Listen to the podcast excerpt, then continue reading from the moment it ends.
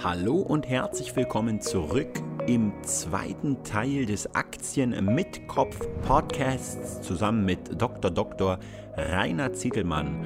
Und im zweiten Teil sprechen wir so ein bisschen über Monopole, Lobbyismus und einige andere kritische Fragen von euch zum Thema Kapitalismus und seinem Buch. Springen wir gleich ins Gespräch rein. Es ist etwas kürzer als das andere, aber meiner Meinung nach trotzdem recht interessant. Und wir starten gleich mit einem sehr, sehr, sehr kontroversen Thema heute, Herr Zittelmann, und zwar Jobs und Lohn. Und zwar schreibt nämlich der Chris hier auf Facebook, wenn Kapitalismus die Lösung ist und nicht das Problem, ähm, sieht das dann aus wie damals, als die 1-Euro-Jobs den Leuten die Jobs gekostet haben, also die anderen Leute sozusagen die Jobs weggenommen haben, ist Lohndumping nicht die direkte Folge von Kapitalismus. Also die 1-Euro-Jobs, das war ja keine kapitalistische Erfindung, sondern das war eine Erfindung vom, äh, vom Staat gewesen, von einem äh, künstlichen Arbeitsmarkt, den man da äh, geschaffen hat. Das mal nur nebenbei gesagt. Lohndumping. Also das ist ganz einfach. Äh, die Löhne die richten sich immer irgendwo nach Angebot und Nachfrage. Ja? Das heißt, wir haben Situationen, wo wir viel Wachstum haben, wo die Wirtschaft gut läuft, wo Arbeitskräfte gebraucht werden, wo die Unternehmen händeringend Arbeitskräfte suchen. Und da müssen die Löhne höher werden, weil ich krieg anders äh, gar keine Mitarbeiter mehr. Habe ich selbst damals bei meiner Firma auch äh, gemerkt. Da habe ich angefangen, da war eine Zeit hier in Berlin im Jahr 2000, da war ein äh, großes Überangebot zum Beispiel von äh, von Sekretärinnen. Ja, das, da, da waren also, äh, wenn man da eine Stellenausschreibung gemacht hat, da haben wir hunderte äh, Bewerbungen bekommen, wussten gar nicht, wie man die überhaupt alle sortieren sollte. Und entsprechend waren natürlich auch die Löhne damals äh, entsprechend niedrig äh, und günstig. Ja? Mhm. Und dann äh, jetzt äh, 15 äh, Jahre später, ja, 2015, bevor ich die Firma verkauft habe, da war es dann genau andersrum. Dann hat man mhm. da eine Stelle ausgeschrieben und inzwischen war aber die Lage am Arbeitsmarkt eine völlig andere gewesen, mhm. dass nämlich äh, viel mehr Leute Sekretärin gesucht haben, als am Markt waren. Und da kamen nicht mehr die Wäschekörbeweise hunderte Bewerbungen, sondern da kamen relativ wenige nur noch. Ja? Und die haben dann Gehälter gefordert, ja, da haben sie nur noch mit den Ohren geschlackert, die waren zum Teil doppelt oder dreimal so hoch wie 15 Jahre vorher. Was war passiert? Nicht der Staat hatte irgendwas äh, Schönes getan für den Leuten und irgendwo deren Löhne angehoben, wie man sich das vorstellt. Nein, es hat einfach funktioniert, Angebot und Nachfrage. Das ist äh, äh, Kapitalismus. Die Wirtschaft ist äh, äh, gewachsen, ist, ist gut gelaufen und dann hat halt der Arbeitnehmer, der eine größere Auswahl hat äh, an Jobs in der Situation, der, der ist halt am längeren Hebel. Und klar, dann gibt es andersrum wieder Zeiten oder Situationen, wo das Unternehmen am längeren Hebel sitzt. So, so reguliert sich das. Ja, äh, können Sie mir also, also da, will ich mit sagen, wenn jetzt Lohndumping, ja, wenn jetzt in der Zeit wie heute, wo wo man äh, wo ein Unternehmen händeringend Fachkräfte sucht, wenn die dann zu, zu günstige oder, oder zu, zu wenig Entlohnung anbieten, dann kriegen sie einfach nicht die, die Arbeitnehmer, weil die gehen dann woanders hin. So, so, so einfach ist es. Das funktioniert einfach nicht. Können Sie mir mal erklären, was Lohndumping ist? Ich habe keine Ahnung, was das ist. Ich weiß auch nicht so genau, was damit gemeint ist, aber dass irgendwie ähm, äh, Dumping ist ja immer das, okay. das, was künstlich äh, niedrig gehalten äh, wird. Ja, in dem Fall, äh, wo von den 1-Euro-Jobs die Rede war, das war ja ähm, gar nicht Sachen, die es jetzt im tatsächlichen ähm, ah, okay. äh, freien Wirtschaft gab, mhm. sondern es gab ja auch eine Zeit lang diese ganzen ABM-Maßnahmen, wo der Staat jetzt äh, selbst praktisch äh, äh, aufgetreten ist und äh, ähm, dann äh, Löhne manipuliert hat. Also ja. Mhm. Also hier steht ähm, bei Wikipedia steht Lohndumping ist ähm, ein politisches Schlagwort welches die Unterschreitung eines ortsüblichen Lohns oder Tariflohns bezeichnet, die zu einer Existenzgefährdung des Arbeitnehmers führen kann. Es gibt aber auch niedrige Tariflöhne, so zum Beispiel im Friseurhandwerk und im Taxigewerbe. Daher ist nicht jeder Niedriglohn auch gleichzeitig Lohndumping. Äh, wenn, wenn es gut, dass Sie nochmal nachgeschaut haben. Also wenn man diese Definition nimmt, dann sage ich mal, ähm, derjenige, der jetzt nicht die üblichen Löhne bezahlt, ja, mhm. der kriegt auch in der Situation wie heute halt einfach da nicht die Arbeitnehmer, ja, mhm. die, die, äh, jemand, der praktisch da, sagen wir, zu geizig ist und es ist jetzt, sagen wir mal, nehmen wir mal an, es ist jetzt irgendwo ein äh, Gehalt von 4000 üblich, ja, mhm. und der will Leute für 3000 einstellen, mhm. dann kriegt einfach nicht die Arbeitnehmer. So einfach ist es. Ja? Aber was die ist gehen denn dann halt so woanders hin. Oder, oder mhm. selbst wenn er dann einen kriegt, der wird dann irgendwann entdecken, oh, woanders wird ja mehr bezahlt, mhm. dann kündigt er und, und, und, haut dann ab. So einfach ist es. Ja, ja de, aber ja, aber da, da äh, würde ich jetzt sagen, so einfach ist es vielleicht doch nicht ganz, weil da würden jetzt zum Beispiel die Leute sagen, ja, wie ist es denn aber zum Beispiel in einem Bereich, wie nehmen wir jetzt mal Flugbegleiter oder so, wo halt eben die, das Arbeitsangebot äh, wesentlich höher ist als die Nachfrage, wo es also ganz viele Ge Bewerber gibt, äh, die eben gar nicht äh, die Alternative haben, sich woanders zu bewerben. Äh, und wo dann eine Airline oder irgendwo ein anderes Unternehmen sagt, okay, ähm, ich habe so einen großes, großen Pool an Bewerbern, da kann ich einfach mit dem mit dem Lohn schön weit runtergehen, weil die, die haben im Endeffekt gar keine Alternative, als sich bei mir zu, dann zu bewerben und zu arbeiten. Ja, aber, aber, aber der wird bestimmt nicht die besten Leute bekommen, ja, weil die, die Besten, die werden dann woanders hingehen. Wenn es jetzt irgendwo ein Unternehmen gibt, die Unternehmen suchen schon halt auch die Leute entsprechend aus, ja. ja. Und wenn jetzt irgendein Unternehmen ja. einen höheren äh, Lohn mhm. bezahlt, ja, ja, dann kann sich natürlich auch die Besten aussuchen. Und wenn jetzt irgendein Unternehmen einen sehr niedrigen Lohn bezahlt, dann wird es nicht die Besten bekommen, weil die Leute, die werden dann wechseln und wenn sie halt in der Branche nicht wechseln können, mhm. dann werden sie in eine andere andere Branche wechseln. Ich kenne zum Beispiel eine ganze Reihe Leute, die waren im Hotelbereich tätig. Das ist ja. nur ein Beispiel. Das ist ein Job, der ist unglaublich anstrengend. Ja? Man hat ständig irgendwo mit, äh, mit nervigen, schwierigen Gästen zu tun, muss trotzdem den ganzen Tag lächeln, ja? hat mhm. Schichtarbeit und kriegt dafür irgendwo einen, einen Scheißlohn. Mhm. Ja? Da kenne ich ganz viele. Äh, gut, die haben dann innerhalb des Hotelbereichs äh, mhm. auch keinen anderen Job gefunden. Das stimmt die, die haben dann halt was anderes gemacht stattdessen, ja. ja ich kenne so jetzt gerade äh, eine, die ist dann Maklerin geworden oder ja. eine andere, die ist im Vertrieb, ja. So Weil die es. haben gesagt, Mensch, die Fähigkeiten, die ich jetzt habe, nämlich hier mich auf Werden Kunden einzustellen, äh, äh, freundlich ja. zu sein, belastbar genau. und viel zu arbeiten, so ja. Das sind ja die Fähigkeiten, die sie im Hotel brauchen, ja. Dann, äh, wenn ich die, die gleichen Fähigkeiten jetzt beim Maklerunternehmen oder beim Finanzvertrieb einbringe, da kann ich das äh, fünf bis sechs Mal, äh, mal so viel äh, verdienen. Und dann sind die halt weg, ja. So ist es, weil eigentlich, ich sehe da ein ganz, ich sehe da ein ganz anderes Problem. Eigentlich wollen die Leute, die, die solche äh, Kritik anführen, dass ein Unternehmen dazu verpflichtet wird, merkt man ja auch am Mindestlohn und so weiter, äh, für das Auskommen eines Menschen zu sorgen. Ja, aber das ist überhaupt gar nicht die Aufgabe eines Unternehmens. Ja, das ist doch nicht meine Aufgabe als Unternehmer. Ich habe genug andere Probleme. Ist doch nicht meine Aufgabe, dafür zu sorgen, dass jemand, äh, den ich mit irgendeinem Auftrag versehe, äh, ein schönes Leben dann hat. Das ist doch nicht meine Verantwortung, das ist doch seine Verantwortung. Ja? Das heißt, also, also, wir, wir sind heute, wir sind ganz kurz noch, wir sind heute in der Gelegenheit als Konsument uns immer auszuwählen. Wollen wir Netflix oder gehen wir ins Kino oder Amazon? Äh, kaufen wir bei Edeka oder kaufen wir bei Lidl oder bei Aldi? Wir können uns im, welchen Telefonanbieter wollen wir? Welche Airline wollen wir? Äh, welche YouTube-Videos schauen wir uns an? Wir wollen uns immer auswählen. Aber als Unternehmer darf ich das jetzt auf einmal nicht mehr? Also als Unternehmer werde ich jetzt also gezwungen, jemand einzustellen äh, zu diesem äh, Lohn, den ich aber nicht zahlen will. Also ich finde das eigentlich komplett pervers und eine komplette Beschneidung meiner Freiheitsrechte als Unternehmer. Ich habe so, ich hätte, ich kann Ihnen sagen, ich hätte mit meinem Unternehmen schon locker fünf bis zehn Angestellte, die ich, die ich äh, anstellen könnte. Aber ich mache es nur deswegen nicht, wegen diesen 100 Milliarden Gesetzen und Regulierungen, die zu irgendwelchen Problemen führen, auf die ich gar keine Lust habe, mich drum zu kümmern. Und deswegen arbeite ich nur mit Freiberuflern zusammen, wo ich sage, ich habe jetzt hier ein Projekt oder eine Webseite, die muss in drei Monaten fertig sein. Dafür, wer will das machen? Dafür kriegst du so und so viel Gehalt. Dann schreibt er mir eine Rechnung und da zahle ich sogar von mir aus gerne mehr, ja, als ich jetzt einem Angestellten in der gleichen Zeit zahlen will, weil ich einfach weiß, ich muss mich nicht um den ganzen anderen Müll, dann kümmern, okay? Und äh, zu dem anderen Punkt habe ich eine sehr, sehr, sehr direkte Meinung, was Sie auch gerade gesagt haben. Und da gibt's, da hat mal so ein Comedian das, das sehr lustig ausgedrückt, ja.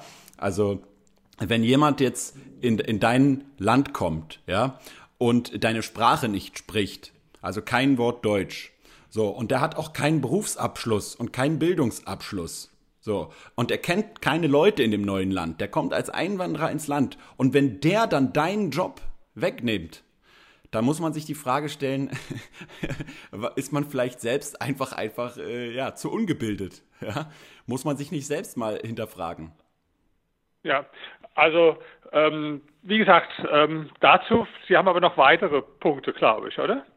Äh, nö, ich, also ich, ich sehe das einfach nur aus dieser Freiheit. Nee, ich meine jetzt nicht zu dem Thema. Nee, ja, klar, wir, wir haben noch andere, Punkte, andere Kritikpunkte ja, auch abarbeiten. Fall. Ja, wir haben noch von Matthias zum Beispiel ähm, den Kommentar. Also zunächst einmal bin ich ein Fan vom Kapitalismus, weil er uns allen ein sehr gutes Leben ermöglicht. Als Kritikpunkt kann ich aber anbringen, dass der Kapitalismus auch einige schwarze Schafe hervorbringt. Er verleitet nämlich Leute auch zum Egoismus, weil sie alles für sich haben wollen. Das führt wiederum dazu, dass andere ausgebeutet und ausgenutzt werden. Und die, die ausgebeutet werden, sind dann natürlich die Opfer des Kapitalismus und finden den dann auch schlecht. Des Weiteren wird durch eine dann zum Beispiel. Nee, okay, das war erstmal der erste Kritikpunkt. Lassen wir uns erstmal auf den eingehen. Also Menschen also, führt, der, Kapitalismus heißt, führt zu Egoismus. Ähm, äh, Kapitalismus und äh, Egoismus. Und ich sage mal, Egoismus, den gibt's überall. Es hat mit Kapitalismus gar nichts zu tun. Egoismus gibt es so lange, wie es Menschen gibt. Und ich muss jetzt erstmal definieren, was ist Egoismus überhaupt? Ja? Äh, definiere ich Egoismus als äh, das dass man zunächst mal die eigenen Interessen und die eigenen Belange im Vordergrund sieht. Dann sage ich, dann ist in dem Sinn jeder Mensch ein Egoist, weil jeder Mensch sieht zunächst mal äh, eigene äh, Bedürfnisse im Vordergrund. Aber wir wissen auch, dass wenn Mensch das verabsolutiert, also wenn er jetzt zu egoistisch wird, ja, dass er am Prinzip vor allen Dingen sich selbst schadet. Und das erkennt nicht jeder, ja, aber äh, das ist halt das Ergebnis davon. Und äh, das ist hier ein ganz schönes Beispiel, weil bestimmte Dinge mit Kapitalismus in Zusammenhang gebracht werden, die einfach äh, nichts mit dem Kapitalismus zu tun haben, sondern was, sagen wir, Konstanten sind im menschlichen Verhalten. Ja? Mhm. Zum Beispiel, äh, dass es Menschen gibt, die Betrüger sind, dass es Menschen gibt, die zu egoistisch sind und so weiter. Ja, ist mhm. alles richtig, ist aber kein Ergebnis von Kapitalismus, sondern das ist so, weil Menschen so sind und seit es Menschen gibt. Und das ist manchmal tatsächlich so, dass bestimmte Dinge dem Kapitalismus angelastet werden, die in Wirklichkeit überhaupt keine Folge vom Kapitalismus sind, sondern die es sowieso gibt. Nehmen Sie jetzt wieder ein sozialistisches System. Äh, ja, gibt es da keine Menschen, die betrügen oder äh, äh, äh, überegoistisch sind oder nur auf ihren eigenen Vorteil betracht sind? Doch, natürlich, die gibt es da auch. Die finden ihren Weg und nutzen dann ihre Macht äh, in der Partei aus und im Gegenteil, das ist sogar ein System, was noch viel mehr den Egoismus äh, befördert, weil da geht es dann praktisch nur noch darum, äh, äh, passe ich mich an, erringe ich irgendwo Macht äh, im Staatsapparat oder durch die Partei über andere Menschen und kann damit meine eigenen Interessen äh, fördern. Während der Kapitalismus bedeutet ja auch äh, Konkurrenz und macht es mir damit viel schwerer möglich. Mhm. Nehmen Sie mal einen erfolgreichen äh, äh, Unternehmer. Wie, wann ist der erfolgreich? Wann verdient er viel Geld? Wenn er besonders egoistisch ist und nur irgendwo guckt, was ihm nützt? Nein. Der erfolgreichste Unternehmer ist der, der Bedürfnisse von möglichst vielen Menschen befriedigt, ja, weil nur der wird reich werden. Ja. Das heißt, äh, jemand wie Steve Jobs oder so, der Milliardär geworden ist, warum?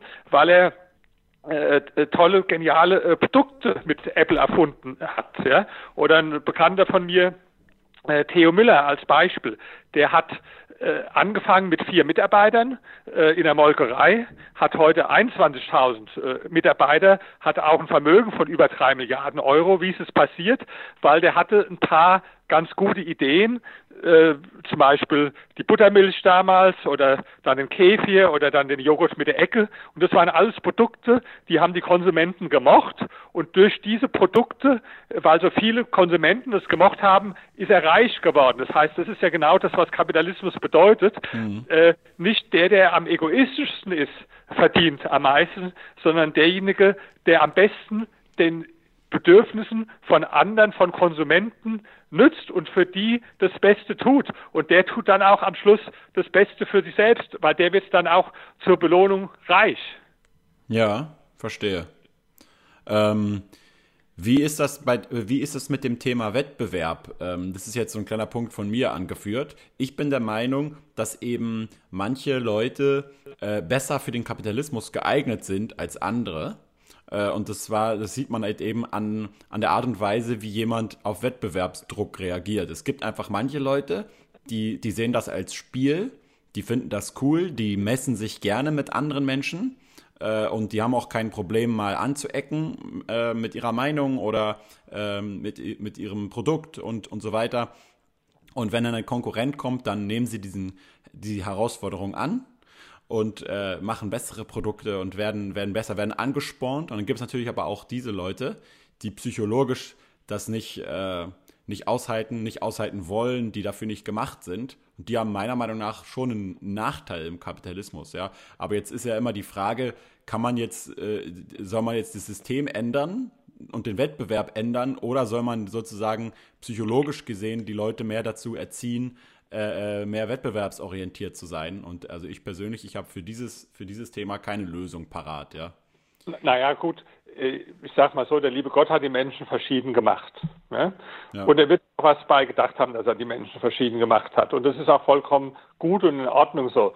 Der liebe Gott hat es irgendwie für richtig gehalten, äh, Intelligente zu machen und Dumme zu machen, ja, und nicht den gleich mit der gleichen Intelligenz auszustatten. Und er hat es auch für richtig gehalten, äh, Fleißige zu äh, machen und Faule zu machen. Und ich finde, alles hat seine Berechtigung. Auch ein Fauler äh, hat seine äh, Berechtigung, selbstverständlich. Nur wenn der Faule dann sagt, ich finde es aber ungerecht, dass ich am Schluss weniger habe als ein anderer, der aber fleißiger ist, ja, dann fängt es für mich an, fragwürdig zu werden.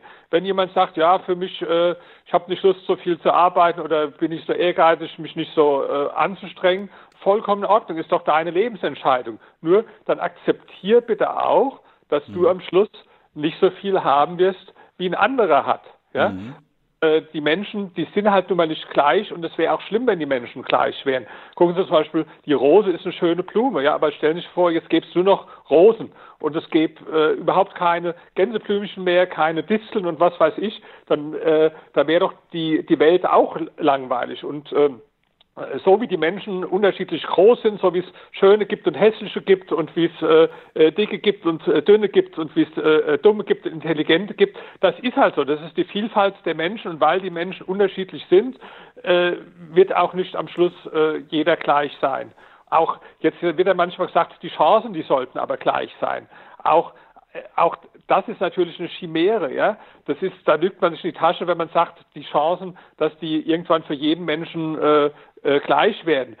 Der, der, der, schon ein gewisser Teil der Intelligenz, der ist angeboren. Ja? Das ist schon eine Ungleichheit von den Startbedingungen oder das Äußere. Das ist auch äh, bis zum gewissen, zum großen Teil angeboren. Das sind auch schon bestimmte unterschiedliche Startbedingungen gegeben. Oder der eine, der wächst in einer Familie aus, auf, wo er sehr stark geistig gefördert wird und der andere hat das Pech, in einer Familie aufzuwachsen, wo es nicht so ist das ist einfach so. Ja? Und das, äh, das kann man auch nicht wegmachen in, in, in keinem System. Okay. Ja, also wir sind dann bei den Facebook-Fragen erstmal soweit durch, beziehungsweise mit den, da gab es noch so ein paar Kommentare allgemein, das waren aber keine wirklich kritischen Fragen, deswegen möchte ich die jetzt hier nicht mit einbringen. Ähm, haben Sie denn noch äh, aus Interviews äh, andere, andere Kritikpunkte, die, die angeführt wurden? Ich versuche dann auch noch ein bisschen nachzudenken, was, was mir noch kritisches persönlich einfällt. Also der, der, der Haupttenor ist halt immer, wenn, wenn es auch über mein äh, Buch geht, das was wir schon am Anfang hatten, dass, äh, dass sich einer irgend, äh, irgendwelche Missstände oder irgendwelche Probleme sieht und sagt, äh, guck mal, und das liegt am Kapitalismus. Ja? Mhm. Und ich sage, ähm, dann sagt mir doch bitte die Alternative. Darauf läuft es immer wieder hinaus. Ja? Sag mir aber bitte die Alternative, die es irgendwo auf der Welt gibt und nicht irgendwo Ja, das, was okay. du ausgedacht hast. Das Ja. hatten wir schon mal am Anfang. Was Und das ist aber der entscheidende Punkt, über den sich jetzt wirklich jeder mal Gedanken machen sollte. Wenn du den Kapitalismus kritisierst, ja, dann bitte auch eine Aufforderung an alle, die uns jetzt zuhören, vielleicht auch zu schreiben in dem Sinn, nennen wir doch mal das System, was, äh, wo es, wo es besser funktioniert und was anders ist. Und nicht irgendwas, was sich irgendeiner ausgedacht hat und wo die Welt, äh, wo die Welt ähm, ideal ist am Schluss. Okay, dann gehen wir nochmal auf Instagram. Da haben nämlich auch äh, äh, Leute was geschrieben. Und zwar sehe ich jetzt gerade der eine sogar sehr viel.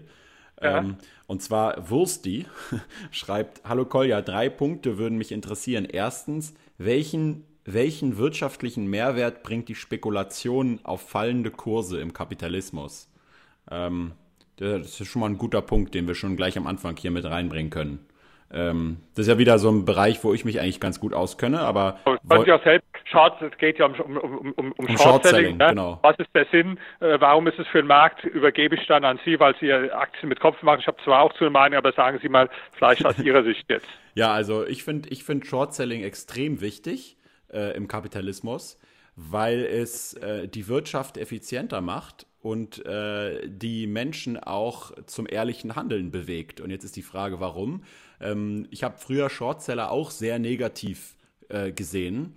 Ähm, ist ja auch klar, wenn man Aktionär ist und dann kommt auf einmal so ein Shortseller aus Amerika, hat man immer so das Gefühl, da gibt es ja sogar die Heuschrecke als, als damals von Franz Müntefering noch, noch hervorgebrachten äh, ähm, äh, Terminus. Ähm, dann fühlt man sich angegriffen, ja. Auf einmal sinkt der Aktienkurs um 50 Prozent und so. Man muss aber immer gucken, warum, was ist, was steckt dahinter.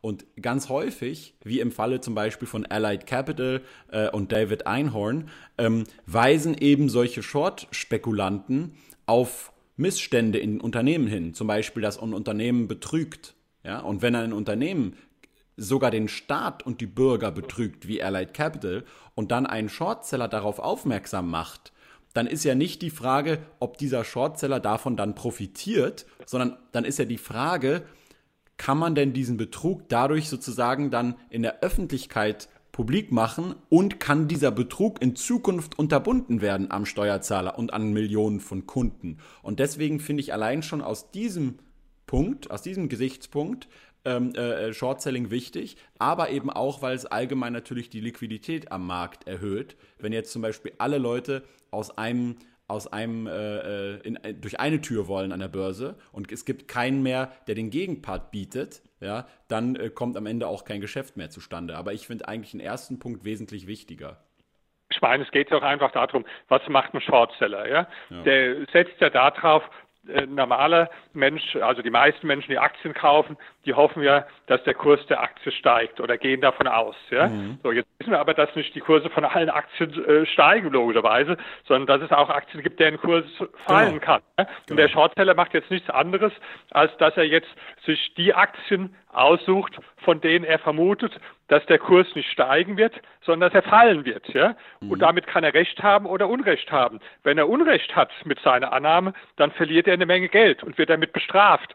Und er wird ja nur dann belohnt, wenn er Recht hat. Das heißt, wenn jetzt tatsächlich der Kurs der Aktie fällt, ja, und da muss man fragen, warum fällt der Kurs der Aktie? Ja? Er fällt äh, deswegen, dann, äh, weil der Shortseller offenbar früher Sachen erkannt hat oder vermutet hat, die der Rest vom Markt noch nicht entsprechend erkannt und vermutet hat. Ein Sonderfall ist jetzt natürlich, wenn jetzt der, äh, der äh, Kurssturz bei einer Aktie durch Spekulation äh, ausgelöst wird. Das gibt es ja auch manche Shortseller, das hat es auch äh, diesen Fall gegeben, bei manchen Hedgefonds oder so, die dann bewusst irgendwelche Marktgerüchte verbreiten, um dadurch den Kurs nach äh, unten zu prügeln und dann entsprechend äh, äh, short gehen. Aber das ist ähm, eine Marktmanipulation, die auch verboten ist und die, äh, die bestraft wird. Die kann ich jetzt also nicht als Argument dagegen nehmen. Sondern ich nehme einfach der normale, sagen wir mal, Shortseller, der sich jetzt auch legal verhält, der hat jetzt äh, eine bestimmte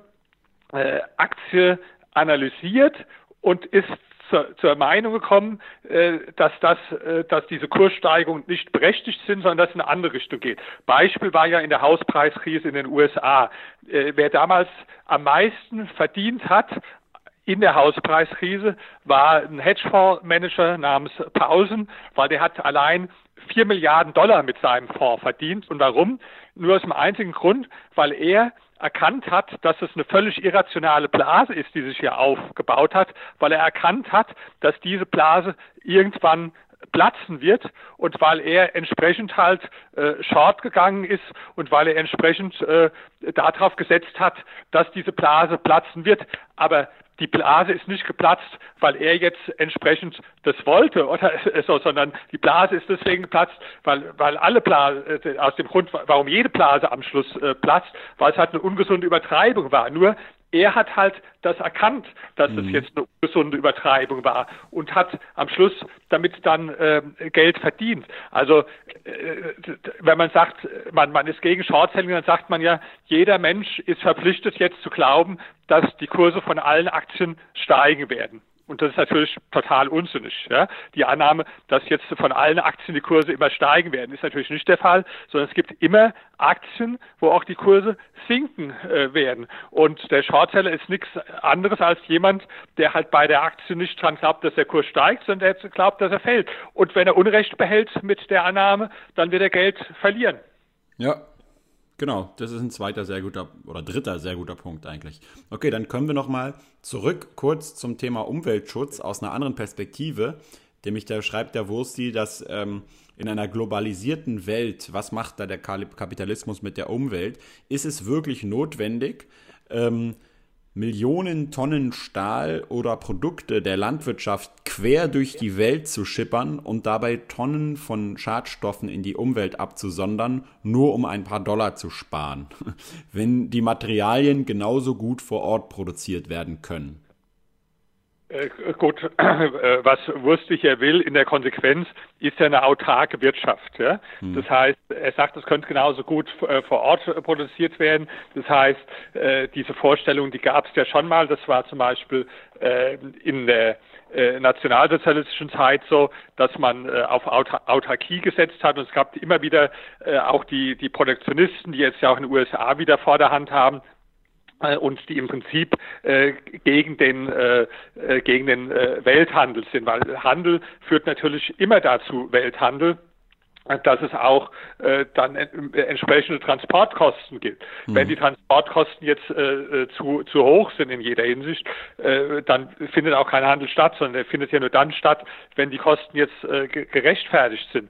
Und äh, das heißt, in der Konsequenz äh, man sollte das äh, lieber praktisch im eigenen Land produzieren, heißt dann, dass ich eigentlich Globalisierung und Welthandel ablehne. Damit lehne ich aber genau das ab, was jetzt den meisten Menschen genützt hat, was dazu geführt hat, dass in den letzten Jahrzehnten so viele Menschen auf der ganzen Welt äh, aus der Armut entkommen sind, wie niemals zuvor in der Weltgeschichte. Allein in China sind ungefähr 800 Millionen Menschen, die in bitterster Armut gelebt haben, mhm. äh, da rausgekommen. Was war einer der Hauptgründe?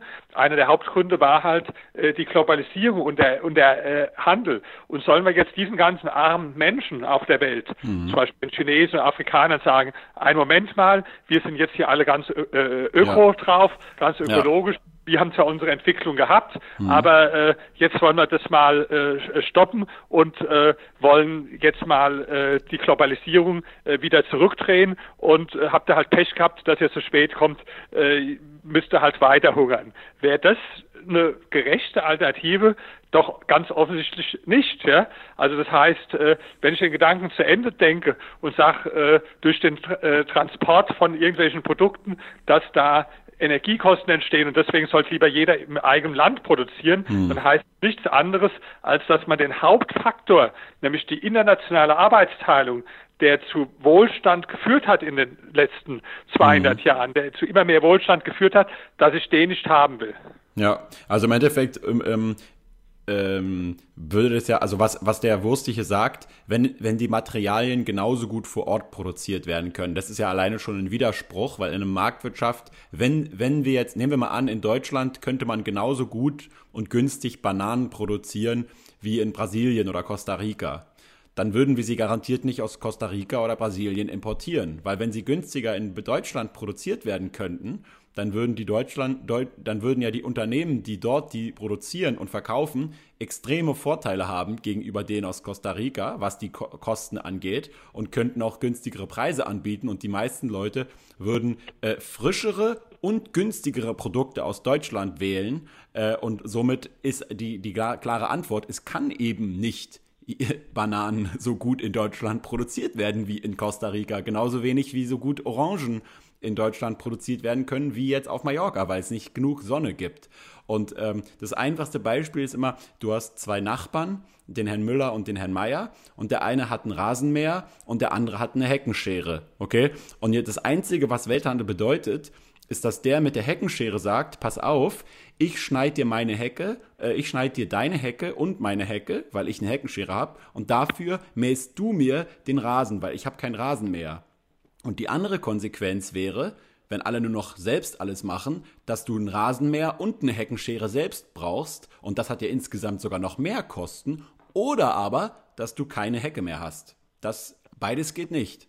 Ja, und das müssen sich, das müssen sich Vielleicht nur mal nebenbei bemerkt ja. zu den ganzen äh, Leuten, die so kritisch sind, äh, Globalisierung, Freihandel und so weiter, was viele gar nicht wissen. Der ganze Freihandel hat angefangen mit einer Bewegung für die Armen, ja, die nämlich am meisten davon profitiert haben durch günstige Produkte und gegen die Unternehmen, die äh, praktisch äh, aus eigenen egoistischen Interessen äh, für Protektionismus waren. Das dazu. Herr Barkon, ich muss jetzt äh, langsam, so müssen wir beim zweiten Teil zum Ende äh, okay. kommen können aber gern noch dann einen dritten nach, nachlegen. Ich würde jetzt mal Folgendes äh, bitten ja. an die Zuhörer. Erstmal sollten wir wieder eine Verlosung machen von äh, Büchern und ich habe auch noch ein äh, T-Shirt, da müssen Sie sich noch was ausdenken. Ja? ja? Und vielleicht machen wir einfach die Verlosung unter allen denjenigen, die jetzt nach unseren Interviews einfach nochmal zusätzliche kapitalismuskritische Fragen stellen. Mir waren es heute noch ein bisschen zu wenig Fragen. Ich möchte die Leute jetzt motivieren, äh, kommt richtig vor mit, mit eurer Kapitalismuskritik, stellt kritische Fragen, so viel ihr wollt und unter allen, die eine kritische Frage stellen, äh, verlosen wir dann nochmal zusätzlich drei Bücher Kapitalismus ist nicht das Problem, sondern die Lösung und auch noch ein T-Shirt, I love Capitalism, wobei das T-Shirt muss keiner nehmen, weil wer jetzt den Kapitalismus kritisiert, ja, der möchte auch kein, äh, ein T-Shirt mit I love Capitalism, wobei der kann ja auch das Love dann durchstreichen und Hate äh, drüber schreiben, ja. ist dann auch äh, äh, in, in Ordnung. Aber das wäre so mein Vorschlag, ja, mhm. einfach mal die Aufforderung an alle, bitte äh, diejenigen, die schon pro-kapitalistisch sind, äh, kauft das Buch. Ich sage es wirklich in dem Fall nicht um Geld zu verdienen. Ich verdiene gerne Geld, viel Geld, aber ich verdiene mein Geld im Immobilienbereich und habe genug verdient. Mit Büchern verdient man kein Geld, können Sie auch bestätigen, Herr Barkon. Ich sage es, weil ich einfach diese Idee des Kapitalismus unter die Leute bringen will und deswegen äh, kauft euch das Buch. Ihr habt tolle Argumente in Diskussionen mit Antikapitalisten und wenn ihr kritische Punkte und Argumente habt, nur davor schreibt schreibt alles an den äh, Collier Barkon so, so viel wie es geht. Äh, Kritikpunkt und äh, dann machen wir noch einen nächsten äh, Talk und unter denen, die dann schreiben, verlosen ja. wir noch mal ein paar Bücher. Ja? Genau so machen wir das. Äh, wir werden dann die jeweiligen Episoden ja auch bei Facebook und bei YouTube und so weiter, äh, bei iTunes posten.